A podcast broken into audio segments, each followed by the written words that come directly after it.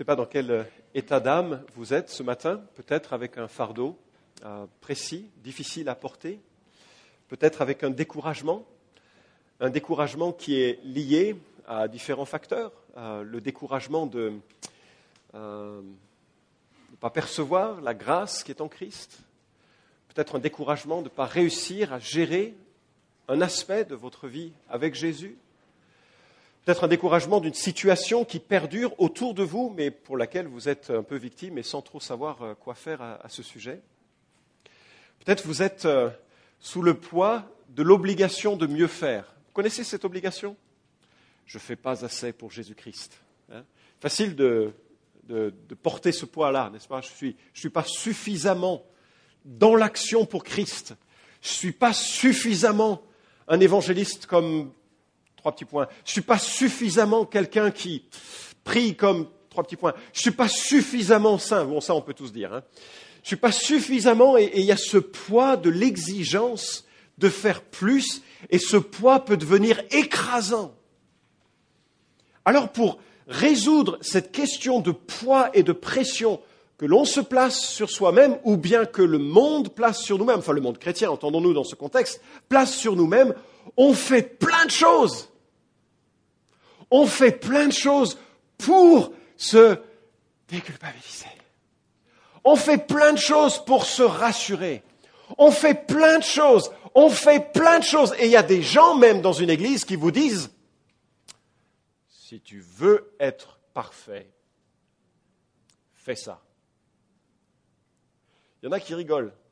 Je pense que donc je touche du doigt une possibilité bien réelle mais je devrais quand même précéder mes propos. Toute ressemblance à une situation amplement fort fortuite. Et tout ce que l'apôtre Paul a voulu souligner en long, en large et en travers, c'est la centralité de la croix. La croix est tellement centrale non seulement au salut, mais elle est centrale à l'expérience de la vie chrétienne. La croix est centrale à la sanctification. La croix est centrale à la lutte contre les démons. La croix est centrale à la piété. La croix est centrale et c'est de la croix que découle tout le reste. Si vous inversez l'ordre, vous rentrez dans une fausse relation avec Jésus-Christ. Beaucoup de théologiens libéraux minimisent la croix. Et c'est assez facile de les reconnaître parce que justement, ils la dénigrent. Ils disent par exemple que la croix est un exemple seulement. C'est un exemple d'amour. Ce sont des faux prophètes. Ils viennent d'enlever à la croix sa puissance, celle de la substitution, celle qui permet à un pécheur d'être sauvé. On les reconnaît facilement. tout le vocabulaire de martyr, de l'exemple, du sacrifice de soi pour le bien des autres, c'est des hérésies. Il y a une partie de vérité, mais c'est tellement une partie secondaire à ce qui est central que c'est nul de le soulever de cette manière. Mais euh, il y a des pasteurs euh, qui minimisent la croix différemment et ils disent des choses du style ce qui est important, ce n'est pas le pardon de Christ, c'est le travail social. Est-ce que le travail social est important? Le travail social est important dans la mesure où des enfants de Dieu portent un bienfait autour d'eux et ça c'est important. Ils reflètent la croix. Mais si on a minimisé la croix en essayant de décaler l'Église sur autre chose que la croix, on s'est planté. Et c'est vachement dangereux et c'est très très facile de sentir que ah, il y a quelque chose de bien dans cette histoire. Mais il existe encore une forme plus redoutable que de s'en prendre à la croix, c'est de, écoutez bien, rajouter à la croix. Comment? Ben, Prenons un exemple très évangélique, d'accord? Parce qu'après, je citerai des exemples non évangéliques et je me ferai encore taper dessus par ceux qui sont là et qui se sentiront offensés, mais j'ai l'habitude. Prenons un exemple très évangélique. Vous êtes conscient, si vous êtes fils ou fille de Dieu, si Jésus est devenu votre sauveur et qu'il il compte dans votre vie, vous êtes conscient que la lecture de la Bible est importante, n'est-ce pas? C'était la bonne réponse. Il faut lire la Bible, c'est important, c'est une nourriture. Comme j'aime beaucoup le petit déjeuner le matin. C'est chouette, c'est extraordinaire. Un bon morceau de pain, pas des céréales, hein, un bon morceau de pain avec du beurre, avec du miel, avec un café, pas du camembert comme, euh, je sais le maroilles là-bas dans le nord. Des choses vraiment bien correctes, quoi. C'est bon un petit déjeuner comme ça, non? Du maroilles, je sais, ça s'appelle pas du camembert. Bref. Et la Bible, c'est un peu ça, c'est une bonne nourriture, c'est important. Alors vous avez un chrétien qui se convertit, un jeune qui se convertit. D'accord? Et vous lui dites quoi? Faut lire ta Bible. Et il se dit, bien sûr, il faut lire la Bible. Un an plus tard, il, dit, je ne comprends pas bien comment, enfin, j'ai lu plein de choses dans la Bible, j'arrive pas vraiment à, comprendre plus. Qu'est-ce que je fais? Alors on va lui proposer un groupe de croissance, parce que c'est un peu plus structuré, puis il y a un aller-retour entre ce que la Bible dit et puis la manière de vivre. C'est excellent, n'est-ce pas? C'est excellent un groupe de croissance. Je, recommande les groupes de croissance. C'est fondamental un groupe de croissance. Lisez Neil Cole, une Bible, un café des disciples. Relisez-le si vous n'en êtes pas convaincu. C'est important un groupe de croissance. Et ensuite, je voulais dire, oui, mais il faut prier aussi. Ah oui, oui, il faut prier. Donc, on va, il faut venir à la réunion de prière aux églises de maison. Venir à la réunion de prière aux églises de maison. Voilà comme il a un gros boulot, quoi, il faut, ajouter plein de trucs, il faut ajouter plein de trucs. Et puis à la fin de ce temps, on se dit, mais la vie chrétienne, donc, c'est une série d'activités, n'est-ce pas? Mais bien aimé, ce n'est qu'une série d'activités que dans la mesure où elle découle de la compréhension de l'immensité de l'amour de Jésus pour moi et qu'en retour, je veux l'aimer et l'aimer ça nécessite de le comprendre et ça nécessite d'entretenir une relation avec lui, avec les autres. Et, le service, c'est de la croix, pas de l'obligation que vient la croissance. Quelque part, les Colossiens avaient ajouté, ou un certain nombre d'entre eux avaient ajouté à la croix des disciplines qu'ils avaient évoquées sous l'angle de c'est comme ça que vous allez grandir, vraiment. Et c'est le dernier message un peu théologique en quelque sorte de cette série. Après, Paul, au chapitre 3, évoque des choses extrêmement concrètes qui sont rien d'autre que justement la mise en pratique de cette croix. Mais l'un des dangers qui nous guette, nous, également, tout comme eux, c'est le légalisme.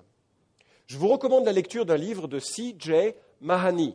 C'est euh, un petit livre qui s'intitule Une vie centrée sur la croix. Et c'est un livre extrêmement facile à lire, il se lit en une demi-heure, et, vraiment, un peu plus, vraiment excellent. Vraiment excellent. Il dit ceci, l'un des plus grands obstacles qui nous empêche de placer l'Évangile au centre de notre vie est notre désagréable tendance au légalisme. C'est un ennemi permanent du plan du salut de Dieu par la foi seule dès les premiers jours de l'Église. Le légalisme a détourné les chrétiens de leur course et les a conduits dans des impasses. Voici une définition simple dont je me sers. Le légalisme consiste à chercher à être pardonné et accepté par Dieu en lui obéissant. En d'autres termes, est légaliste quiconque agit comme s'il pouvait obtenir l'approbation et le pardon du Seigneur par ses performances personnelles. Bien-aimé, vous n'êtes pas accepté devant Dieu parce que vous avez de beaux yeux, ou pas.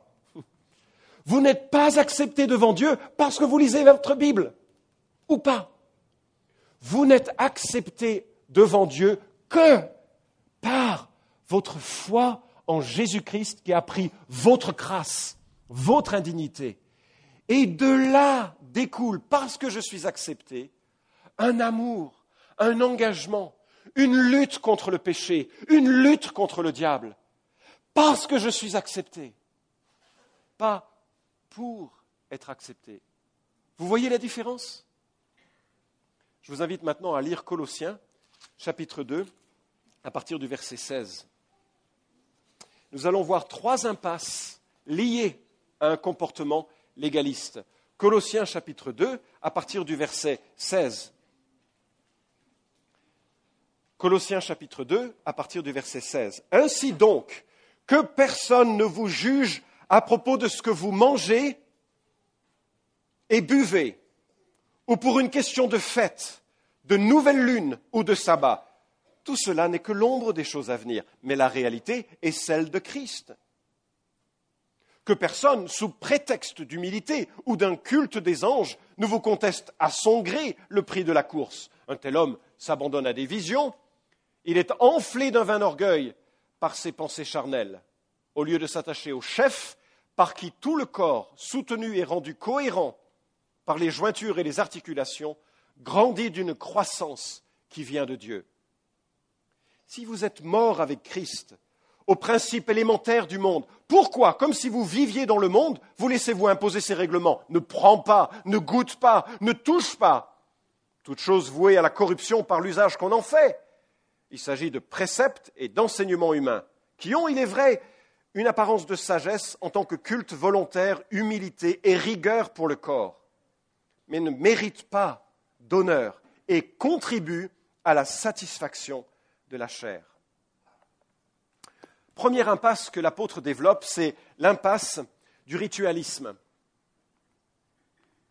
Bon. Le ainsi donc, bien sûr, nous renvoie à ce qui précède. Et là, vous avez mes deux versets favoris de Colossiens, versets 14 et verset 15. Il a effacé, juste pour le retour, parce que c'est tellement bon de le relire, hein, c'est le même prix, d'accord? Mais verset 14, il a effacé l'acte rédigé contre nous et dont les dispositions nous étaient contraires. L'acte rédigé contre nous, le témoignage de la loi, notre condamnation, la liste de nos péchés passés, présents et à venir, l'ensemble de notre violence, l'ensemble de notre culpabilité, tout ceci, il l'a effacé, une éponge qui efface un liquide qui a coulé. Il a effacé l'acte rédigé contre nous et dont les dispositions nous étaient contraires. Il l'a supprimé en le clouant à la croix. Bien aimé, il y a des choses que vous redoutez dans votre passé. Dieu l'a supprimé. Il l'a supprimé, ça n'existe plus.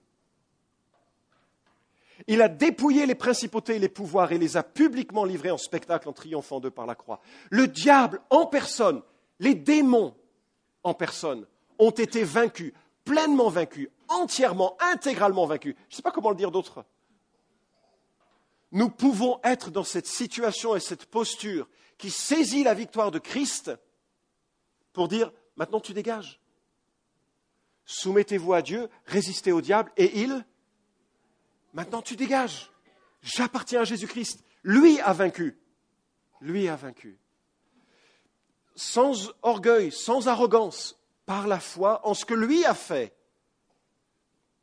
sans chercher des simagrées bizarres. Et c'est précisément pour cela que Paul dit Ainsi donc que personne ne vous juge. Est-ce que Jésus est vraiment, véritablement suffisant pour nous et pour notre marche avec Dieu? Vous savez, euh, la race humaine déteste la simplicité de l'Évangile et fabrique des devoirs religieux à tout va. Pourquoi? Parce que ça nous fait du bien. Voyez-vous, le problème, c'est quand je me couche le soir et que je me dis, je me pose cette question, est-ce que je suis plus sain ce soir que ce matin?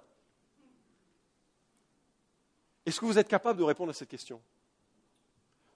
Incapable. Surtout que c'est une notion euh, qui parfois, aux yeux de Dieu, c'est clair, hein? Je ne le suis pas. Et en même temps, aux yeux de Dieu, c'est clair, je le suis. Pourquoi? Parce que ma sainteté, elle est acquise par Jésus-Christ. C'est lui qui est mon substitut. Jésus est devenu moi, moi je suis devenu lui. Je suis justifié par la foi. C'est l'enseignement de toute l'Écriture. Donc, comme c'est non mesurable, cet aspect des choses, ce qui serait beaucoup mieux, c'est de me dire, est-ce que j'ai prié cinq fois par jour aujourd'hui? Ah, là c'est facile. Là c'est super facile. J'ai fait mes prières, je suis donc un homme saint. Et l'apôtre Paul met le doigt sur des choses qui sont euh, faciles à mesurer et qui donnent un sentiment d'accomplissement. Aujourd'hui, je suis plus sain qu'hier. Et le premier, qui devait venir avec un petit clic là, c'est les rites, le ritualisme alimentaire. La loi de Moïse enseigne effectivement que certains aliments sont impurs et que d'autres sont purs. Est-ce le cas? Jésus est très clair. Il dit en Matthieu chapitre 15, verset 11, Écoutez et comprenez. Ce n'est pas ce qui entre dans la bouche qui rend l'homme impur, mais c'est ce qui sort de la bouche. Aïe. Donc, ce que Jésus voulait dire, c'est que la loi, elle avait quelque chose de pédagogique. D'ailleurs, le rituel alimentaire a changé au fil du temps. Du temps de euh, Noé, ou jusqu'au temps de Noé, les hommes étaient végétariens. Les barbecues ne viennent qu'après Noé. Je ne dirais pas heureusement parce que c'était quand même dans un contexte terrible. Hein. Moïse, ensuite, distingue ce qui est pur et ce qui est impur, mais c'était une loi temporaire. Pourquoi? En acte 15, l'apôtre Pierre voit descendre cette liste d'animaux purs et impurs, et Dieu dit Quoi? Ce n'est pas une question d'aliment. Ce n'est plus une question d'aliment. La loi, elle n'est là que pour révéler ce qui est bien et de ce qui n'est pas bien. Elle a une pédagogie qui fait regarder au-delà de ce qui se produit euh, à, un moment euh, de, la loi et qui annonce Jésus-Christ. La loi montrait aux hommes qu'ils avaient besoin de Dieu. La loi montrait aux hommes qu'ils devaient faire attention à ce qu'ils ingurgitaient parce que c'est de cela, justement, de ce qu'ils se nourrissaient spirituellement, qu'allait sortir le mal. Et la distinction, la réflexion toujours en cours de, de ces choses-là allait générer une prise de conscience qu'on avait besoin d'un sauveur. Romains 14 nous dit la chose suivante. Faites bon accueil à celui qui est faible dans la foi, sans discuter des opinions. Tel croit pouvoir manger de tout, et tel autre qui est faible ne mange que des légumes. Que celui qui mange ne méprise point celui qui ne mange pas, et que celui qui ne mange pas ne juge point celui qui mange, car Dieu lui a fait bon accueil. Et l'apôtre Paul conclut, je sais, je suis persuadé dans le Seigneur Jésus que rien n'est impur en soi, mais si quelqu'un estime qu'une chose est impure, alors elle est impure pour lui. La conclusion des courses. Si vous avez envie de ne pas manger de porc, mangez pas de porc. Mais ne dites pas que c'est ça qui va vous rendre pur aux yeux de Dieu. Si vous avez envie de ne pas boire de vin, ne buvez pas de vin. Mais ne dites pas que c'est cela qui va vous rendre pur. On peut avoir des tas de motivations pour ne pas faire quelque chose ou faire quelque chose. Et on a le droit, on a toute liberté. En fait, en Christ, on est libre. Mais n'utilisez pas ce critère comme jauge de spiritualité. Un deuxième euh, ritualisme qui est euh, évoqué ici chez l'apôtre, c'est le ritualisme calendaire. Certaines personnes disent qu'il faut absolument célébrer les fêtes. D'autres disent qu'il faut absolument garder le sabbat. Si on ne garde pas le sabbat, on pêche contre Dieu. Effectivement, le sabbat semble être important puisqu'il fait partie des dix commandements. Deutéronome 5 nous dit Observe le jour du sabbat pour le sanctifier, comme l'Éternel ton Dieu te l'a commandé. Tu travailleras six jours et tu feras tout ton ouvrage. Mais le septième jour est le sabbat de l'Éternel ton Dieu. Tu ne feras aucun ouvrage. Et j'avoue que je trouve remarquable cette institution. Quand je discute avec mes amis juifs messianiques, j'aime ce style de vie. Vendredi, c'est un peu la course, hein, il faut préparer des repas, parce que le lendemain, on ne pourra pas le préparer. Et le vendredi soir, c'est repas de fête familiale. Et il y a les bénédictions. Et il y a, toute une chose. C'est chouette. Et le lendemain, on ne travaille pas. Vraiment pas. C'est chouette, non? C'est un temps entre amis, entre familles, un temps de repos, de sieste. je trouve c'est beau. Dieu a raison de le faire. Mais, mais, c'est que l'ombre des choses à venir. C'est un principe que l'Église ne reporte pas de l'Ancien Testament. Alors, les chrétiens ont-ils tort de se réunir le dimanche? Il y a des églises messianiques qui préfèrent, pour maintenir leur impact auprès du peuple juif, qui maintiennent le jour du sabbat. Ont-ils raison? Pour cette raison, absolument, ils ont raison de le faire. Les adventistes exigent une célébration le, samedi, jour de rencontre avec Dieu, selon leur euh, vingtième article de leur confession de foi. Je ne le lis pas, mais il sera sur les notes. Et là, je ne suis pas tout à fait d'accord. Pourquoi? Parce qu'ils estiment que c'est un rendez-vous que Dieu exige pour son peuple, aujourd'hui encore.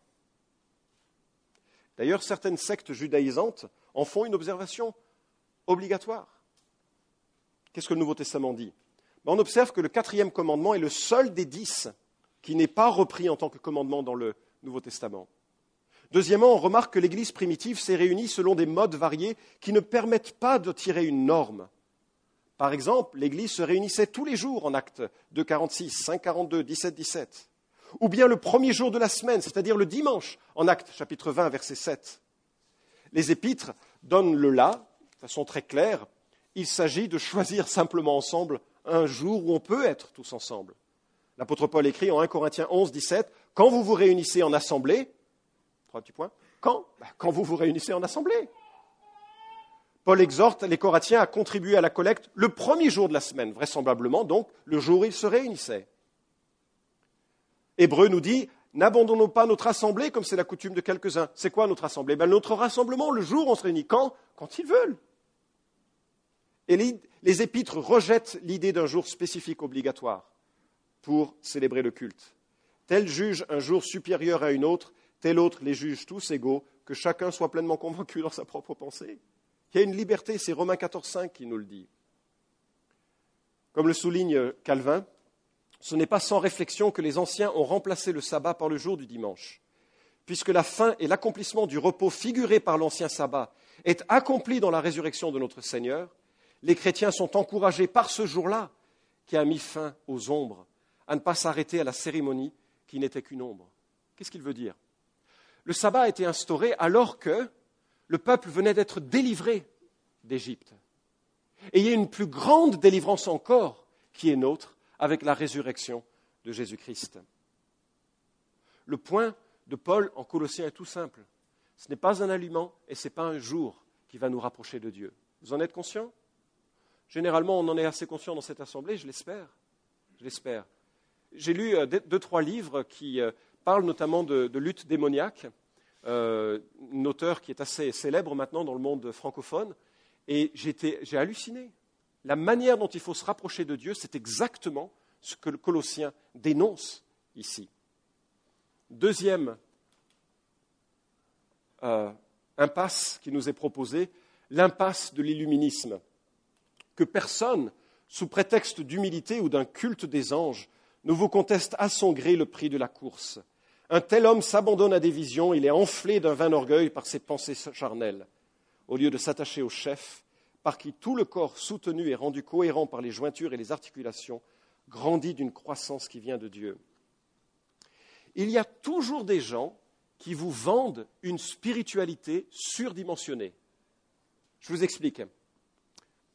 Des gens qui vous disent moi, j'ai de quoi vous faire grandir en Christ. Vous avez déjà rencontré de telles personnes? C'est des gens qui impressionnent souvent. Il y a une certaine aura de mysticisme. Ils sont là, ils vous regardent avec des mouvements lents. Euh, quand vous posez une question, ils vous répondent quelque chose comme je vais demander à Dieu et puis il vous donne une réponse posée, Dieu m'a dit, et vous dites, ligne directe, téléphone rouge, fax, un iPhone spirituel. Et à Colosse, il y avait un peu cette, euh, cette tendance bizarre à l'illuminisme, à ce mysticisme, une croyance qu'une personne peut avoir une expérience immédiate avec le monde spirituel, indépendamment de la parole de Dieu ou du Saint-Esprit.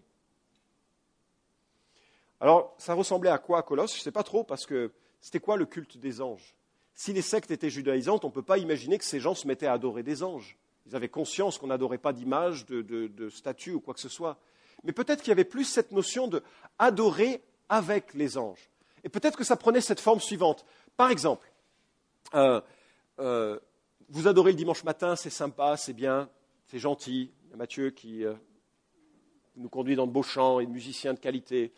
Ça va. Mais est-ce que vous avez déjà adoré avec les anges? Ah Pour un nombre limité, 10 tickets, vous pouvez venir le samedi, pas le dimanche. Les anges sont au repos le samedi. Vous venez le samedi, alors vous jeûnez, hein, parce que c'est puissant, il hein, faut vraiment se protéger. Hein. C'est, fictif ce que je vous raconte, ce n'est pas dans la Bible. D'accord? Mais je m'imagine que ça devait être un peu comme ça. Vous, vous jeûnez deux fois cette semaine. Et, puis, vraiment, vous, méditez sur Dieu toute cette semaine. Vous veniez chargé, vraiment. Et puis, alors, on va adorer avec les anges samedi matin. Vous êtes preneur Moi, monsieur Moi, monsieur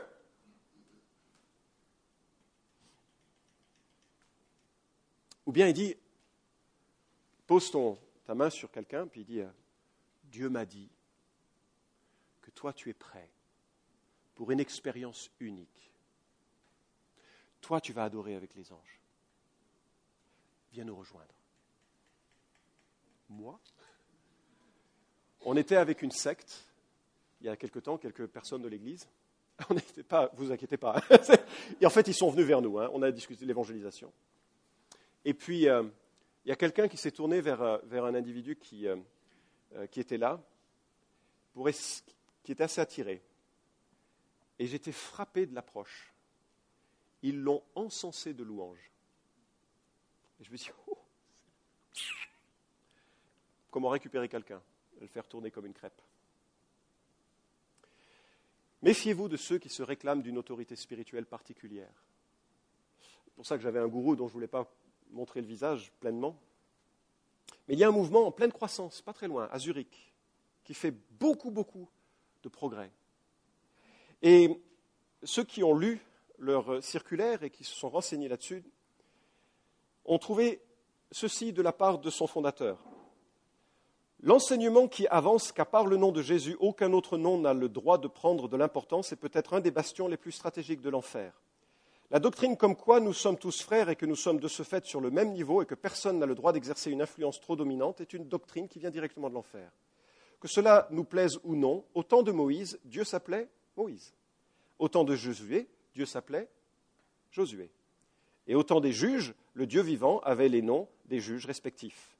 La même chose vaut pour chaque prophète qui a été envoyé par Dieu. Devinez quel était le suivant de cette époque Cet homme. Aujourd'hui, le nom de Dieu, c'est trois petits points. Je vous laisse à le découvrir. Dans l'activité récente, il y a eu des faux prophètes autour d'un certain Laurent Gbagbo. Ça vous dit quelque chose? Un d'entre eux s'appelle Kone Malaki. Et il a publié un certain nombre de prophéties pendant plusieurs années avant les événements qui ont secoué la Côte d'Ivoire. Et vous trouvez encore sur Internet cette vision prophétique sur la Côte d'Ivoire. Et ne jetons pas la pierre sur ces gens, parce que nous avons connu ce prophétisme d'illumination en France dans les siècles passés et parfois encore aujourd'hui. Mais je le cite un peu en exemple, c'est un peu plus loin de nous, mais voilà. Pour votre rappel, j'avais prophétisé un certain nombre de choses concernant la fin de la crise en Côte d'Ivoire j'avais parlé de sept étapes précises dont deux sont en voie de finition. Et décret numéro 7, reconstruction entière de la Côte d'Ivoire. L'Éternel ordonnera à plusieurs bailleurs de fonds et à bon nombre de personnalités financières de rebâtir entièrement la Côte d'Ivoire dans un bref délai. La Côte d'Ivoire sera alors un peuple de gloire et un pays de lumière pour toujours et à jamais. Ah, en ce moment-là, un Français qui entrera en Côte d'Ivoire n'y viendra plus dans la pensée d'aider les Ivoiriens à sortir d'une certaine misère, mais il viendra plutôt pour qu'un jeune Ivoirien puisse l'aider financièrement et s'en sortir et ce sera pour toujours et à jamais. Ainsi, frères, voici comment s'achèvera la triste histoire d'une sale guerre livrée à la Côte d'Ivoire qui désire pourtant M. Laurent Gbagbo comme son président. Et j'ai sauté la partie qui dit que pendant sept jours, il sera assailli, Laurent Gbagbo, et qu'ensuite une armée de lumière viendra le libérer. Voilà pourquoi il s'est enfermé dans son, euh, euh, bunker. Et l'apôtre Paul, il dit, ne vous laissez pas séduire par de vaines illuminations. Ne vous laissez pas séduire par des gens qui prétendent une communion supérieure à celle que l'Écriture nous donne et le Saint-Esprit nous donne et qui est médiée par Jésus-Christ. Et l'évaluation qu'en fait Paul, c'est que c'est une fausse humilité, un vain orgueil qui vient de ses prétentions spirituelles. La croissance ne vient pas de l'illuminisme, elle vient, remarquez bien avec le verset 19, elle vient de s'attacher au chef, Jésus. La croissance dans une église vient quand on fait de Jésus son centre. Chacun. Pas un responsable, pas un groupe d'anciens, pas un conseil, pas je ne sais quoi, mais lorsque chacun regarde à Christ en disant, tu es tout pour moi. Je te donne ma vie et le Saint-Esprit nous utilise alors les uns les autres et on grandit ensemble, et on s'encourage ensemble, et on vit par la grâce. Et lorsque quelqu'un tombe, on vient à ses côtés pour relever, et on prie les uns pour les autres, parce que nous sommes simplement des rachetés. Et puis le dernier point que souligne l'apôtre Paul, c'est l'impasse de l'ascétisme. Euh, l'ascétisme, c'est le fait de se priver de certaines choses. Alors, certains d'entre nous, on aurait besoin de se priver de certaines choses pour des raisons de santé, n'est-ce pas? Mais ce n'est pas ce dont il est question là. C'est le fait de faire un certain nombre d'exercices physiques. Certains d'entre nous ont besoin de faire un certain nombre d'exercices physiques, d'accord? D'ailleurs, l'apôtre Paul dit que l'exercice physique est utile à peu de choses, donc un peu quand même, n'est-ce pas? Il faut dire qu'à cette époque, ils n'avaient ni voiture, ni quoi que ce soit, donc euh, ils, faisaient des enfin, ils dépensaient, il fallait acheter, il fallait chercher de l'eau, il, y avait vraiment de l'activité physique. Hein. Et nous, on aurait besoin d'entendre que voilà, il faut faire certains sacrifices parfois, hein. manger un peu moins de viande, mais pour d'autres raisons, hein, pour d'autres raisons. Mais ce que l'apôtre Paul dit ici, c'est que faut surtout pas rentrer dans une idée, ne goûte pas, ne mange pas, ne fais pas ça, ne fais pas ça, fais pas ça, fais pas ça, fais pas ça. Parce que ça résulte dans un grand orgueil. D'abord, c'est inutile, et ça résulte dans un grand orgueil. Il y a des bons moments où des jeunes sont nécessaires, hein, et qui peuvent être de différentes natures. Le jeûne sexuel, 1 Corinthiens chapitre 7 pour un couple marié qui décide à un moment donné de dire je vais consacrer un certain nombre de soirées à la prière. Ensemble, pas l'un et l'autre ne le veut pas. Ensemble. Ça a sa place. C'est du temps qui est pris pour cela, c'est consécration qui est prise pour cela. C'est tout à fait légitime dans le temps d'un deuil, dans le temps d'une lutte particulière, de jeûner et de prier. On a le temps pour ça, on se concentre là-dessus. C'est bien, c'est bien. Mais lorsque ça devient la manière dont on évalue sa vie et son standing avec Christ, on tombe dans l'orgueil et on crache sur la croix de Christ. J'ai appris que le pape précédent se flagellait. Pourquoi? Pour éviter l'expression de la chair, pour éviter que son corps ne se cède au péché. Et vous voyez ce qu'il a fait en faisant ça? Il est tombé exactement dans la satisfaction de la chair. Si on traite la chair par la chair, on n'arrive qu'à la chair. Le principe de croissance en Christ, c'est uniquement que Jésus a pris ma place, pas simplement pour ma culpabilité, mais pour ma vie. La foi qui m'est demandée, c'est de croire que je suis mort au péché et vivant pour Jésus. Et parfois, j'entends ma chair me dire, c'est pas vrai, c'est pas vrai, c'est pas vrai, c'est pas vrai, c'est pas vrai. Et je dois confesser avec foi, je suis mort en Christ, ce n'est plus moi qui vis, c'est Christ qui vit en moi. Voilà l'effort qui vient de la croix. Ce n'est pas un effort qui est lié seulement à l'activité de la piété, mais c'est un effort qui découle du fait que je suis moi-même totalement esclave du péché. Christ est ma seule espérance. Le pasteur Heger, qui est un ancien rédemptoriste, livre ce témoignage dans son autobiographie à propos de ce genre de pratique que l'on va un jour, j'en suis sûr, trouver dans certaines sectes évangéliques. Enfin, qui se réclameront de la foi évangélique. Hein. Il écrit Deux fois par semaine, le mercredi et le vendredi soir, les rédemptoristes s'infligent une flagellation en commun. Chacun se tient dans un corridor à la porte de sa chambre. Après quelques prières, des lumières sont éteintes et chacun se déshabille. Au moment où est entonné le psaume 51, chacun s'administre sa raclée. Puis on récite le Salve Regina et quelques autres oraisons. Le tout dure environ dix minutes. Pendant le chant du cantique de Siméon au mot Lumière des gentils, les lampes sont rallumées. La flagellation se pratique avec un faisceau de cordes durcies à leurs extrémités par de la résine. C'est glauque, hein? C'est glauque. C'est glauque. Et c'est ce que dénonce l'apôtre Paul. Tout ce genre de pratiques qui ne font finalement que contribuer à la satisfaction de la chair. Alors, à conclure, je suis conscient que pour certains, c'était un message un peu, bah, non, je ne suis pas dans cette logique. Alléluia.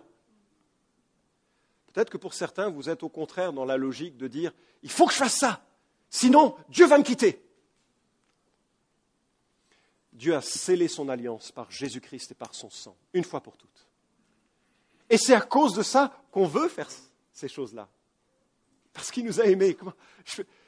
Comment, est-ce qu'on ne pourrait pas l'aimer? Comment est-ce qu'on ne pourrait pas l'aimer? Comment est-ce qu'on ne pourrait pas lire la lettre d'amour qu'il nous envoie? Comment est-ce qu'on ne pourrait pas dire non à certaines choses en disant mais parce que je dis oui à toi? Et ça, c'est la sanctification de la croix. J'espère qu'on ne prêche pas dans cette Église une amélioration du genre humain. Parce que ce n'est pas une amélioration, l'Évangile.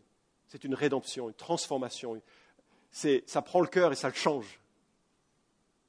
J'espère qu'on ne prêche pas un système. Oui, oui, maintenant tu viens au culte. Il faut venir au culte. Hein. Je ne vois pas comment je pourrais passer un, dimanche autrement, franchement. Mais, mais ce n'est pas pour donne-moi quelque chose pour que je sois OK devant toi. C'est parce que j'ai besoin, mes frères et sœurs, j'ai besoin de la louange, de lever les yeux au-dessus de mon habitude. J'ai besoin de la parole de Dieu. Nous prêchons un Christ qui est central à nos vies et duquel découle la vie. Bien-aimés, je relis juste pour le plaisir mes deux versets favoris et on clôt dans la prière. Verset 14. Il a effacé l'acte rédigé contre nous et dont les dispositions nous étaient contraires. Il l'a supprimé en le clouant à la croix. Il a dépouillé les principautés et les pouvoirs et les a publiquement livrés en spectacle, en triomphant d'eux par la croix. Amen. Peut-être que l'un ou l'autre a besoin de réexprimer sa confiance dans Christ seul plutôt que dans ses performances personnelles ou humaines. Peut-être qu'il y a besoin de déposer les armes de la lutte que nous vivons pour les réorienter à partir de Jésus-Christ et de sa croix. Seigneur notre Dieu, tu connais dans l'Assemblée ceux et celles qui, pour qui ce message est plus percutant que pour d'autres, et je prie pour qu'il ait toute sa place dans la mesure où il reflétait correctement euh, ce que ta parole enseigne. Seigneur, je te demande que tu bénisses chacun d'entre nous. On a tellement besoin de ta bienveillance et de ta grâce, de ta présence et de ton œuvre. Seigneur, merci parce que tu nous as tout donné. Et la seule chose que nous puissions faire, c'est croire que tu vis ta vie en nous et nous en toi. Et que pleinement acceptés, nous pouvons maintenant nous livrer à toi. Fais grandir, fais, suscite en nous et fais grandir en nous cet immense amour qui réoriente notre vie. Seigneur, tu es notre vie, on a hâte de te voir face à face. Sois glorifié et béni, siècle des siècles. Amen.